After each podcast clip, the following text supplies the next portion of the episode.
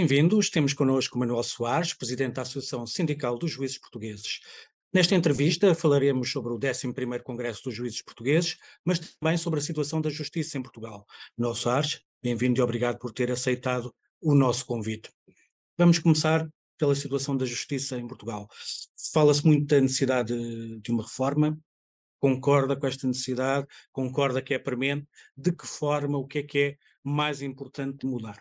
Olha, se nós olharmos para aquilo que são as estruturas fundamentais da justiça, no que se no que se refere sobretudo à organização e ao modo de funcionamento, eu estou a falar nas leis que regulam o recrutamento e a formação dos procuradores e dos juízes, da orgânica dos tribunais, da forma de governo das magistraturas através de conselhos com determinado figurino constitucional, tudo isso foi construído nos anos 80. É certo que houve modificações legislativas importantes, nomeadamente com a autonomia financeira e administrativa dos Conselhos Superiores e dos Tribunais Superiores e também com a reorganização das comarcas e uma nova forma de presidir e administrar, administrar as comarcas. Portanto, nesse aspecto houve mudanças. Mas, eh, tendo em conta que aquilo que é a estrutura fundamental do modelo foi concebida nos anos 80 e que nós já estamos em 2023 e, portanto, rapidamente estaremos em 2030 e 2040, é evidente que é preciso pensar numa reforma de natureza mais profunda, mais estrutural, porque a sociedade de hoje não tem nada a ver com a sociedade de há 40, 50 anos. E, portanto, ponto 1, um, com certeza que é preciso fazer uma reforma. Ponto 2, a sua questão, que reforma é essa? Bom, e aqui é que começam as dificuldades, que eu acho que ninguém sabe. Toda a gente diz que é preciso reformar a justiça, porque há uma profunda crise na justiça, mas se eu perguntar a 20 pessoas onde é que está a crise, Sim. provavelmente vou ouvir 20 respostas diferentes. É um problema de independência? Os tribunais são demasiado independentes? Têm falta de independência? É um problema de integridade e transparência do sistema? É um problema de organização, de eficiência, de falta de resposta? É um problema de uh, excesso de procedimentos? Ou seja, não se sabendo exatamente qual é o foco do problema ou qual é a grande causa da crise, torna-se naturalmente muito mais difícil dizer em que áreas é que, elas precisam, é que a justiça precisa ser reformada. E, portanto, eu diria que quando falamos na reforma da justiça, temos que dar um, um passo atrás e perceber exatamente qual é o problema. E isso ainda não foi feito. Porque as razões são várias, mas eu acho que há, digamos, dois grandes grupos de razões que tornam muito difícil, ou até talvez impossível, que haja uma possibilidade de fazer um debate com base num consenso alargado e amplo que envolva sim, as partidárias, as profissões dos tribunais, que envolva as universidades, as academias, os outros saberes relevantes e que, depois de um estudo aprofundado, se pudesse dizer detectamos o problema, é este. E a via de solução para ele é esta. Porquê é que é difícil? Em primeiro lugar, porque os partidos políticos, que é onde está a fonte de legitimidade e a responsabilidade de conceber o sistema de justiça, Sim. são mais facilmente abertos à controvérsia do que os consensos. E, portanto, isso torna tudo mais difícil. Por outro lado, os governos, as maiorias e as oposições têm um universo de interesse, um horizonte de interesse da legislatura. Quer dizer, se for pedir a um ministro para fazer uma reforma que custa dinheiro e cujos benefícios só se vão ver daqui a 15, 20 anos, o ministro encolhe os ombros e passa à frente.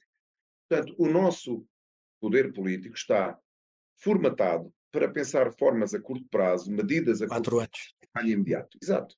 E é isso que torna mais difícil. Isso não é só na justiça, é nas outras áreas. E depois, segundo grupo de causas, toda a gente desconfia de toda a gente. Separar bem. Os políticos desconfiam dos magistrados. São corporativos, uh, só querem falar nos interesses deles, têm poder a mais, têm uma agenda política de dominar o país, não têm legitimidade democrática. Os magistrados desconfiam dos políticos. Uh, não querem uma justiça eficiente a funcionar bem, porque isso vai fazê-los ser mais facilmente responsabilizados e vai, muito provavelmente, parar um conjunto de medidas políticas que são revogadas pelos tribunais administrativos. Enfim, há esse grau de desconfiança. E se depois olhar para as profissões, a quem o Presidente da República, a certa altura, fez um desafio para fazerem um pacto, a verdade é que as profissões também desconfiam todas umas das outras o Ministério Público, provavelmente os advogados dirão, eh, acusam sem eh, indícios, têm uma agenda política, têm um Conselho Superior dominado por um sindicato, eh, e dos juízes os advogados poderão dizer não cumprem prazos, são muito arrogantes nos julgamentos, têm uma forma de governo e de gestão do sistema muito centrada neles próprios. Nós, os procuradores, se calhar dizemos os advogados que abusam das garantias, que olham para a justiça como um negócio, e, portanto, está a ver, neste caldeirão de dificuldades, torna-se muito difícil fazer aquilo que era preciso, que era haver uma discussão funda, séria, transversal, que detectasse o problema e apontasse pistas de solução. E é por isso é que andamos há 30 anos a falar nisto e não conseguimos chegar lá. Acha que a relação entre a, a política e a justiça acaba por ser a dominante? A justiça, no fundo, reflete aquilo que, que a política aprova no Parlamento. Uh, é, são aquelas balizas, é aquele quadro, uh, é aquele edifício, não, não é outro. Acha que a relação entre a política e a justiça se tornou mais mais tensa, se tem tornado mais tensa, e isso acaba por. Uh, tem dias. Eu acho que tem dias. Repare, nós neste momento não vivemos um, um, um, um, período de crispação entre a justiça e a política. Mas, como é evidente, há momentos quando o Estado de Direito bate à porta certos interesses, certos poderes, certas pessoas, seja da área da política, da área dos negócios, da área das finanças, do desporto, das magistraturas, começam os problemas, não é? Porque os tribunais, quando apenas julgam o toxicodependente que assalta um café para abrir a máquina de tabaco e levar os pacotes de tabaco ou as moedas, ou quando se limita a tratar das ações de despejo das pessoas anónimas, a justiça não incomoda ninguém. E, portanto, aí nunca há problemas. Os problemas surgem quando a justiça, através da sua ação, interfere com o poder político, seja, por exemplo, olhe, Quer-se fazer uma maternidade e os tribunais dizem não pode. Quer-se fechar uma maternidade e os tribunais dizem não pode. Ou uh, quando há processos criminais que envolvem pessoas uh, com notoriedade. E, portanto, aí surgem os problemas. Evidentemente que quem define o quadro de funcionamento da justiça é o poder político. É o Parlamento e o Governo, e é assim que tem que ser, porque a responsabilidade democrática de fazer as leis e de conceber as políticas públicas de justiça e de organizar o sistema está nesses órgãos. Evidentemente que os tribunais atuam com as normas que existem, mas também têm o poder de, nos casos concretos que apreciam, com independência, fazerem o que têm de fazer, mesmo que, do outro lado, haja desconforto e que haja dificuldades e às vezes até um discurso mais agressivo, mas é a vida. Okay. Exatamente. O Ministério Público, por exemplo, é muito, é muito acusado de muitas vezes, se transformar num agente político, pela, pela forma como faz, pelos tempos em que o faz. Um, e isso também é entendido, e temos visto discursos no espaço público nesse sentido, é, é entendido como uma deixa para uma maior intervenção política na forma como atua o Ministério Público. Acha que há Acha que o Ministério Público é livre para investigar no quadro em que, em que vivemos, uh, por um lado. Por outro lado, há essa, há essa tentação de, da política tentar intervir, seja pela pressão pública, seja por outros meios, na forma como o Ministério Público intervém. Está o Ministério Público politizado nesse sentido? Veja, a maior parte das críticas ao Ministério Público são medalhas. Porque repare uma coisa: se o Ministério Público investiga um político ligado ao Partido Socialista, Uhum. Há de haver logo alguém que diz o Ministério Público está todo uh, vendido à direita e ao PSD e aos, e aos outros partidos. Depois, amanhã, muda o governo e investiga um, uma pessoa ligada ao Partido Social Democrata ou outro partido qualquer, vai-se dizer a mesma coisa, o PSD está, o, o Ministério Público está vendido ao, ao Partido Socialista, tem uma agenda política de esquerda. Portanto, isto é a vida também. O que importa é que o Ministério Público possa fazer o seu trabalho, tenha condições para isso, e nós, se olharmos para hoje, os tempos de hoje, nós vemos que há muitas investigações em curso que incidem sobre as mais diversas áreas Sim. e que avançam com mais barulho, menos barulho, vão avançando. Claro que temos problemas, podemos falar neles, mas naquilo que estava a dizer que é, tem o Ministério Público capacidade, iniciativa, independência, autonomia para poder investigar? Eu acho que sim. Segunda questão, precisa do Ministério Público de mais controle? Minha resposta é, para quê? Qual é o problema? É para não investigar tanto? Bom, se é para não investigar tanto, precisamos de controle, mas eu acho que as pessoas, os cidadãos do país, não precisam de um Ministério Público controlado que tenha dificuldades para investigar aquilo que é importante ser investigado. Se é para poder investigar melhor, aquilo que precisa não é de controle, é de meios, é de dinheiro, de equipamentos, de pessoal. E, portanto, nós temos em Portugal um Ministério Público com um grau de autonomia que só, acho eu, só existe em Itália. E, portanto, num contexto destes é possível e é normal que no mundo da política de vez em quando haja a tentação de sentir incómodo e controlar.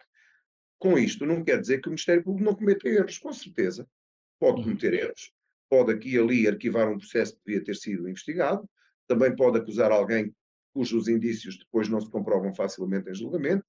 Pode, às vezes, fazer com que os processos ganhem uma dimensão tal que sejam ingeríveis. Tudo isso pode acontecer. Mas não há nenhum país que as entidades não cometam erros. E os erros que o Ministério Público possa cometer no curso das investigações têm um sistema de correção chama-se os tribunais. Havendo uma acusação contra uma pessoa que os indícios ou não eram suficientes ou eram suficientes, mas não se comprovarem em julgamento, essa pessoa deve ser absolvida e, se houver necessidade de ser compensada, também pode ser. Nós não podemos atirar um sistema fora porque o sistema uma vez errou, porque senão não temos sistema nenhum. Mas não haverá um, um problema de adequação?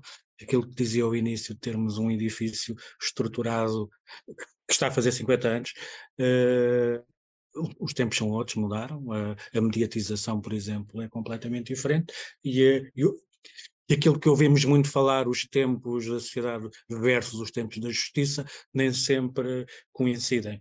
Também não é um elemento de, de, possível fricção entre os diversos agentes, essa disfunção de tempos?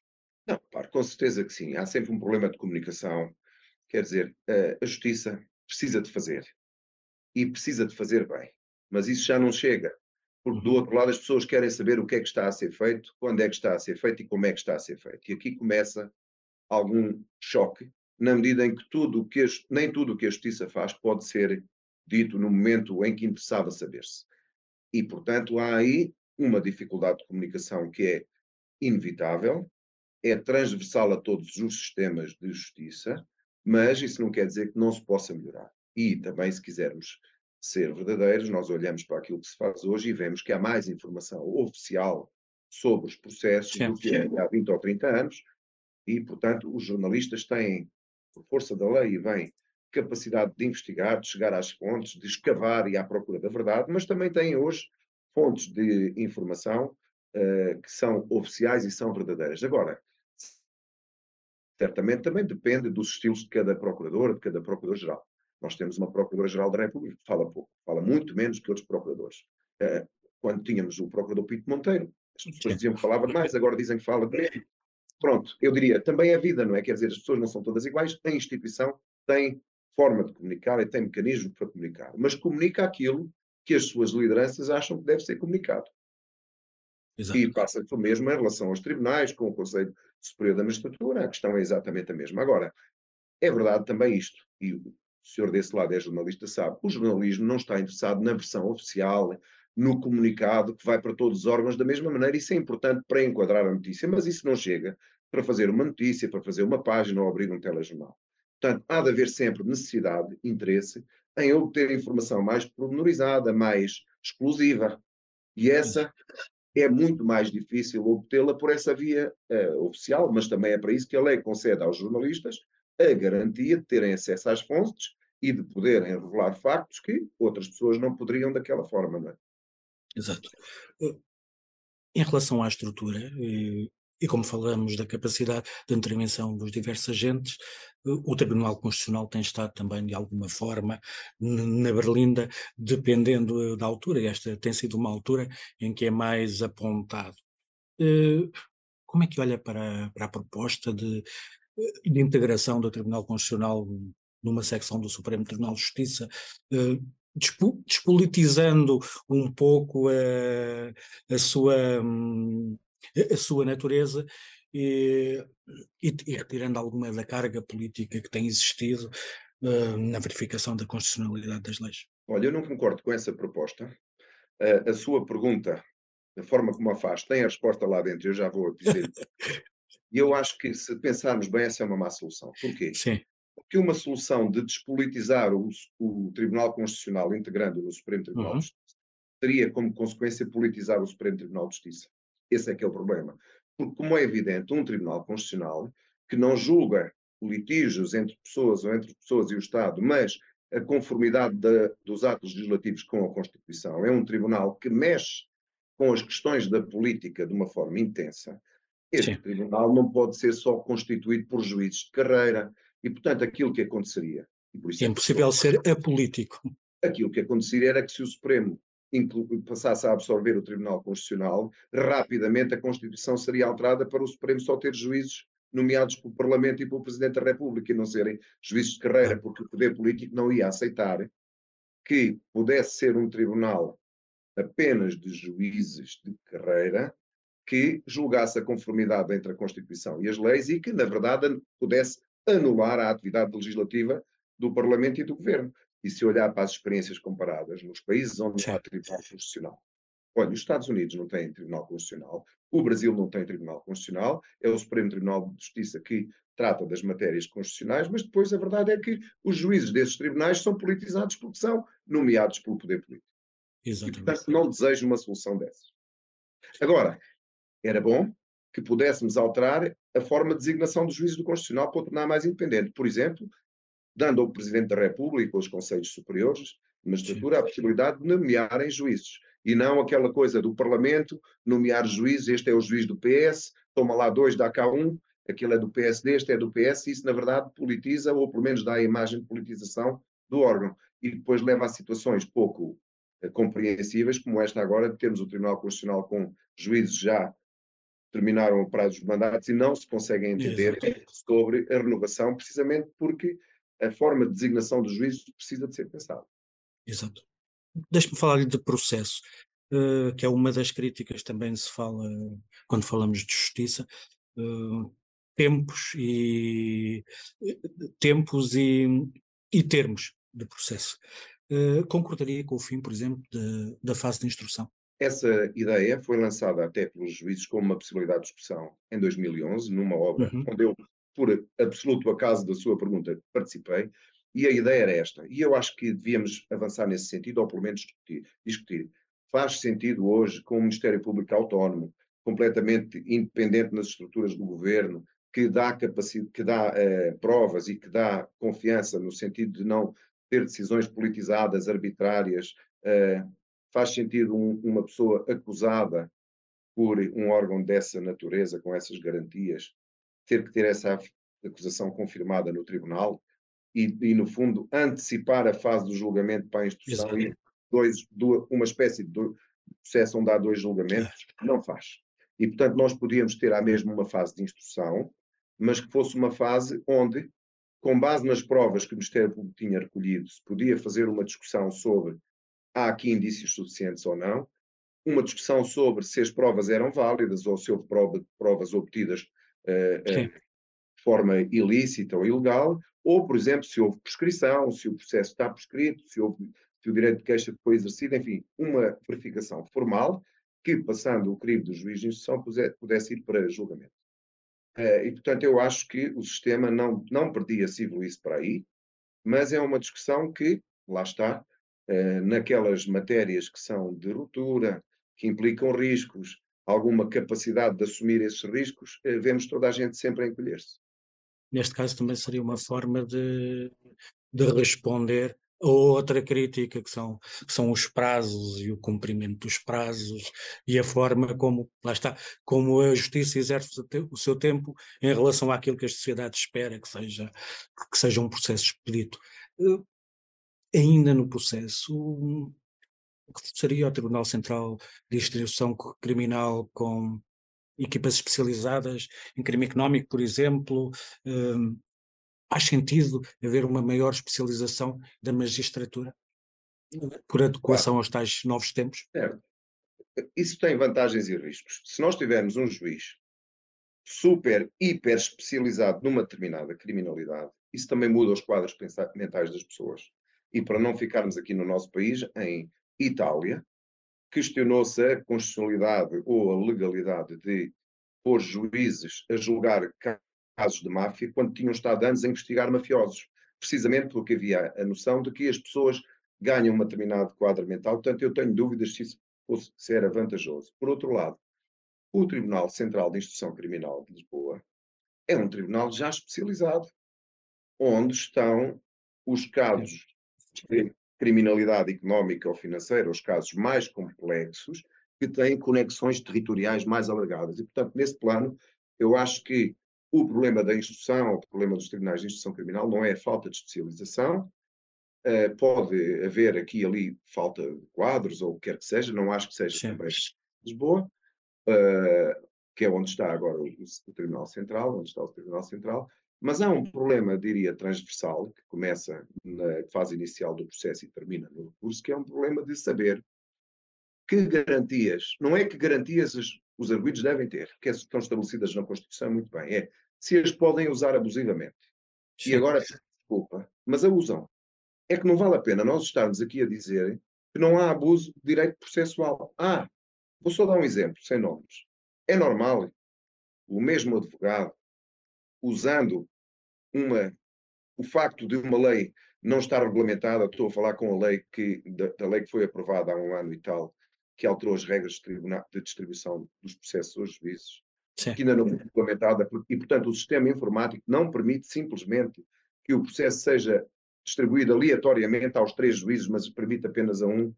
É normal que o mesmo advogado suscite no mesmo tribunal 23 incidentes de recusa de juiz dos juízes todos. Qualquer dia naquele tribunal não há juízes para julgar aquele caso. Não obstante as sentenças ou as decisões do tribunal serem todas no sentido de dizer que aquela argumentação não tem sentido nenhum. E, portanto, aqui está um caso manifesto de abuso do direito. E, portanto, a questão não é se um advogado ou se uma parte deve ser privada do direito de pedir o afastamento do juiz, com certeza que tem que ter esse direito, é saber se, quando está a abusar desse direito, se pode continuar a fazê-lo. E está aí. Nós temos falta de uma norma processual que dê ao juiz o poder, sem recurso, de dizer assim: o senhor ou a senhora está a abusar do direito que a lei lhe concede e está a utilizá-lo para um fim desviado. E, portanto, o processo, não obstante as suas tentativas de colocar pedras no caminho do processo, o processo vai seguir até o fim, gosta o senhor ou não gosta. E ao lado, num processo à parte, num apenso, Vamos lá então discutir essas nulidades, essas coisas todas, e quando chegarmos ao fim e que houver recurso da decisão final, há de haver um tribunal para perceber se houve alguma nulidade, se o juiz devia ter afastado e se for preciso volta-se à estaca zero. Porque eu tenho a certeza que em cada mil casos, se calhar não há um que volta à estaca zero fazendo esta discussão. Não havendo esta possibilidade, esses mil todos demoram anos e anos e anos até chegar ao fim, não é? Falemos agora do Congresso, então. Os temas democracia, direitos de desenvolvimento, refletem as, as preocupações atuais dos juízes, uh, que estes temas agora. Repare, é, democracia, direitos e desenvolvimento são três grandes desígnios ou três grandes áreas em que a justiça é chamada a desempenhar uma função importante. Democracia, porquê? Porque não há democracia sem Estado de Direito e não há Estado de Direito sem tribunais independentes e sem juízes independentes. E isto que parecia adquirido e uma conversa que se calhar há 20 ou 30 anos parecia tonta, hoje não é porque nós estamos a ver que a democracia está em declínio em muitos países e há países que, Hungria, Polónia, por exemplo, através de processos eleitorais constitucionais, legítimos e que respeitam a vontade do povo, conseguiram uh, instituir uh, regimes de natureza autoritária, como é evidente que põem logo em crise a independência dos, do, dos tribunais e a autonomia do Ministério Público. E, portanto, faz sentido a justiça discutir que papel deve ter numa sociedade em transformação em que o ideal da democracia parece um valor menos importante do que tinha no passado. Direitos. Bom, nós, a, a matéria dos direitos humanos e do respeito pelos direitos humanos é uma das áreas vitais da intervenção da justiça e, portanto, a justiça deve ser cada vez mais humanista no sentido de olhar para os direitos como um elemento que é a fonte da sua legitimidade e também o seu primeiro objetivo promover os direitos, desenvolver os direitos das pessoas e protegê-los. E estamos a falar de direitos, hoje, uma geração de direitos muito mais uh, alargada do que os clássicos direito à vida, direito à honra, direito à liberdade. Não, nós temos o direito ao ambiente, o direito à saúde, o direito à identidade de género, quer dizer, há um conjunto de matérias que põem em causa aquilo que são os conceitos tradicionais que vinham nos livros há muitos anos e que a justiça precisa de debater e de refletir sobre elas. Desenvolvimento também, porque na Agenda 2030 das Nações Unidas, que visa e que foi, digamos, acolhida por Portugal também, embora já estejamos atrasados, já estamos em 2023, mas essa Agenda 2020 propunha um conjunto de medidas para, para o mundo inteiro, visando o desenvolvimento global e sustentável da humanidade nas diversas componentes, na saúde, nos direitos, no clima, nas transformações uh, sociais, tudo isso. E a justiça tinha aí um papel muito importante. Portanto, não é reduzir o problema a a justiça não funciona, a economia não funciona, com certeza que isso também pode acontecer, mas é uma ideia mais global de saber qual deve ser o papel da justiça numa uhum. sociedade que, para quem a que já não basta manter o que tem, a sociedade deve se desenvolver e aprofundar o direito das pessoas e o progresso. E, portanto, a nossa temática, os 3Ds, têm Exato. a ver com este, estes fatores. Não, não deixe de notar que são, que são 3Ds uh, quando estamos no 50 aniversário do 25 de Abril, democracia e desenvolvimento, descolonização, agora não descolonização, direitos, uh, inspiraram-se na inspiraram-se no aniversário, é, é uma nota para se começar essa discussão? Não, repare, não, nós, é, quer dizer, a, a, a, Agenda 2030 da, das Nações Unidas é um documento importante, aponta metas ambiciosas para um futuro Sim. da humanidade e, portanto, nós eh, olhamos para isso com atenção. Por outro lado, agora também dentro da temática do nosso Congresso e daquilo que é a reforma da justiça e a reflexão sobre o papel que a justiça deve ter, nós, ao longo do último ano, constituímos um grupo de trabalho que envolveu mais 50 ou 60 pessoas, juízes, procuradores, advogados, professores de direito, economistas, enfim, gente das mais diversas áreas, que esteve a refletir sobre a justiça e que no fundo, fez um documento, que está agora editado em livro, que aponta os caminhos de solução possíveis para, os próximos, para as próximas décadas. E, portanto, não é um trabalho de como é que nós podemos corrigir as pequenas disfunções e ir andando, repetindo as rotinas. É mais profundo. Fazer um trabalho mais profundo, mais ambicioso. E, portanto, também esse trabalho, uh, as diversas áreas de análise que uh, abarcou, fizeram-nos também refletir sobre estas três, os três Ds, como uma matéria que é importante que a justiça discuta, porque os congressos dos juízes são momentos em que a justiça fala para fora, dialoga com o cidadão. Não são momentos em que os juízes se encontram para refletir sobre os seus direitos e sobre as suas prerrogativas. Não, são momentos de diálogo com a sociedade. Deixe-me só colocar-lhe duas questões sobre, sobre, estes, sobre estes temas. Em primeiro lugar, a democracia e sobre, e sobre o papel que a justiça pode ter e os juízes dentro de, desse, desse quadro para, para a evolução da democracia, tendo em conta que nós olhamos, por exemplo, para o, para o, último estudo da Freedom House, que publicámos na última edição, que aponta para 17 anos consecutivos de, de eh, degradação do, dos índices de, de democracia no mundo. Que papel é que os agentes da justiça podem ter na defesa da democracia, quando nós vemos estes estes indicadores, por um lado, e quando olhamos ao, à volta temos fenómenos como, como o populismo, fenómenos como o, o, o extremar de posições políticas, que acabam depois de, de, por ter não só influência no, no espaço público, mas também influência na forma como a justiça funciona e se apresenta. Tudo está interligado. Claro, as democracias estão em crise porque quando há insegurança as pessoas preferem a autoridade à liberdade. A liberdade e os direitos eh, são valores essenciais, mas quando uma sociedade tem bem-estar económico, quando tem alimentação, quando tem saúde, uma sociedade em crise, se houver guerra, se houver dificuldades económicas, as pessoas têm dificuldade em comer, em, em pôr comida na mesa, em educar os filhos, se há pobreza, é muito mais fácil aparecer alguém cheio de ideias populistas, dizer eu vou endireitar o país e as pessoas rapidamente abdicam da liberdade dos direitos a troco de segurança e de conforto económico e de bem-estar. Portanto, isto é um problema transversal. Sua pergunta tem muito interesse, é o que é que pode a justiça fazer para, nessas sociedades e em todas as sociedades, ajudar a criar a ideia de que a democracia ainda é um valor importante. E eu diria que a justiça, aquilo que lhe cabe é atuar bem, com qualidade, com confiança, com juízes íntegros. Vamos dizer ao contrário, imagine uma justiça lenta, corrupta, permeável à política, uma justiça dessa natureza não oferece confiança ao cidadão. E, portanto, se um dia aparece um governante autoritário dizer eu vou pôr a justiça na ordem, porque esta justiça é corrupta, é lenta e é manipulada politicamente, naturalmente o cidadão bate palmas. E nessa medida, uma justiça assim é uma justiça que é uma das grandes fragilidades do Estado de Direito. Portanto, uma justiça que funcione com celeridade, que funcione dando confiança aos cidadãos, que seja íntegra, tenha qualidade na resposta que dá, torna evidentemente mais difícil que um governo autoritário procure desmantelar a justiça, porque os cidadãos percebem a utilidade daquele sistema a funcionar e percebem o objetivo que cumpre e qual é o seu papel nas sociedades.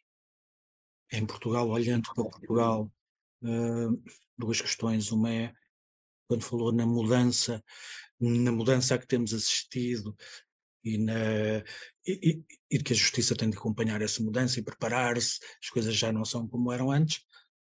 Nós temos, uh, o nosso setor da justiça tem tido a capacidade de se adaptar, de olhar para, o, para os novos direitos que se têm afirmado, de olhar para a, uh, para a forma relativa como, como se têm afirmado alguns, alguns direitos face a outros, por um lado. Por outro lado, uh, este, este extremo que aponta, se a justiça fosse assim, poderíamos ter problemas e podíamos abrir espaço a, a um, uma organização social diferente, nós, nós corremos o risco de estar a caminhar uh, para, para desse género, quando ouvimos todos os dias falar em atrasos, em, em falta de administração da justiça, uh, em a sociedade não se ter, sentir tão representada na ideia de quem detém do que é o exercício da justiça. Deixe-me uma nota introdutória para dizer que não é verdade que a justiça, como um todo, uhum. tenha esse problema grave de ineficiência. Se olharmos para aquilo que são os relatórios internacionais que comparam, por exemplo, os 47 países do Conselho da Europa, agora 46 que a Rússia saiu, nós vemos que a justiça portuguesa, nos últimos 20 anos, tem evoluído de uma forma muito considerável.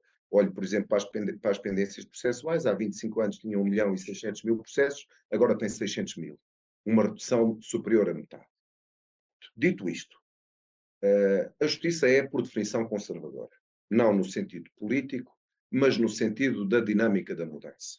Não se pode pedir à justiça que vá na primeira linha das mudanças sociais e que ande a fazer experimentalismo social. Essa não é a função da justiça. A justiça vai atrás das mudanças do mundo, normalmente quando elas se sedimentam. E, portanto, é normal que quando surgem mudanças de natureza social e ideológica na forma como as sociedades eh, se relacionam e os indivíduos se relacionam dentro da sociedade, é normal que, nesses momentos de transição, a justiça às vezes não acompanha logo. Surgem questões novas e os quadros mentais de funcionamento ainda estão, digamos, a, a, a ver. O quadro anterior. E depois adapta-se e uh, acompanha. Isso é inevitável, não é só em Portugal, é no mundo inteiro. Dito isto, as estruturas da justiça têm que estar preparadas para acompanhar a evolução dos tempos, com certeza que sim. E, portanto, uma justiça que não se adapte, que não olhe para a nova realidade. Por exemplo, para lhe dar um exemplo, uma justiça clássica nunca poderá tratar adequadamente um conflito uh, que se estabeleça numa compra online. A gente compra uma coisa, nós compramos uma coisa num site dos Estados Unidos que é feita na China, que vem para a Europa presa não sei de quê, e depois é entregue na nossa casa por uma, uma UPS qualquer espanhola. Quer dizer, este se aquilo que eu comprei tiver um defeito qualquer, os quadros de funcionamento clássico da justiça de ir a um tribunal, pôr uma ação, quer dizer, vou pôr uma ação contra os Estados Unidos, contra a Espanha, contra a China, num tribunal em Portugal. Não, tem de haver. A justiça tem de se adaptar para encontrar uma forma imediata, rápida, de resolver estes, este tipo de conflitos. Aqui está um exemplo de como a evolução das sociedades e as evoluções das tecnologias obrigam necessariamente a repensar os modelos clássicos de funcionamento da justiça. E por isso é que, voltando ao início da nossa conversa, não podemos perder tempo, temos de olhar para a sociedade, temos de olhar para a justiça e ver onde é que ela se deve e, e, e onde é que tem a obrigação de se adaptar, precisamente para não ficar desfasada daquilo que são as exigências e que não se torne ela um elemento frágil ou, digamos, a má moeda do sistema, não é? Uma última pergunta, e e como voltámos ao início, vamos voltar a Portugal. Uh, a justiça tem uma nova ministra, há um ano, um novo governo. Que balanço é que faz deste período e das políticas foram desenvolvidas ou que não foram? Ou que não foram? Olha, eu acho que nós não temos um governo reformista na justiça. No início, uh, dissemos que esperávamos do Ministério da Justiça, deste governo, com uma maioria absoluta, com meios financeiros que outros governos não tiveram, que olhasse para isto de que estamos a falar de outra forma. Nunca vi sinais na Ministra da Justiça que aparecesse no sistema como uma grande reformadora. Uh, e, aliás, vejo sinais até, e nos discursos às vezes contrários. Portanto, o pano de fundo é este. Sem saber agora se está mal ou bem, já podemos dizer o que é que, que, é que se fez bem ou mal, mas o pano de fundo é este. Não temos, e eu acho que devíamos ter, um Ministério da Justiça, um governo reformista, que olhasse para a justiça nessa perspectiva de vamos ver como é que podemos adaptá-la para as próximas décadas. Agora, uh, acho que houve um arranque lento, não sei se há um problema de comunicação, porque às vezes as coisas podem estar a ser feitas e nós não sabermos.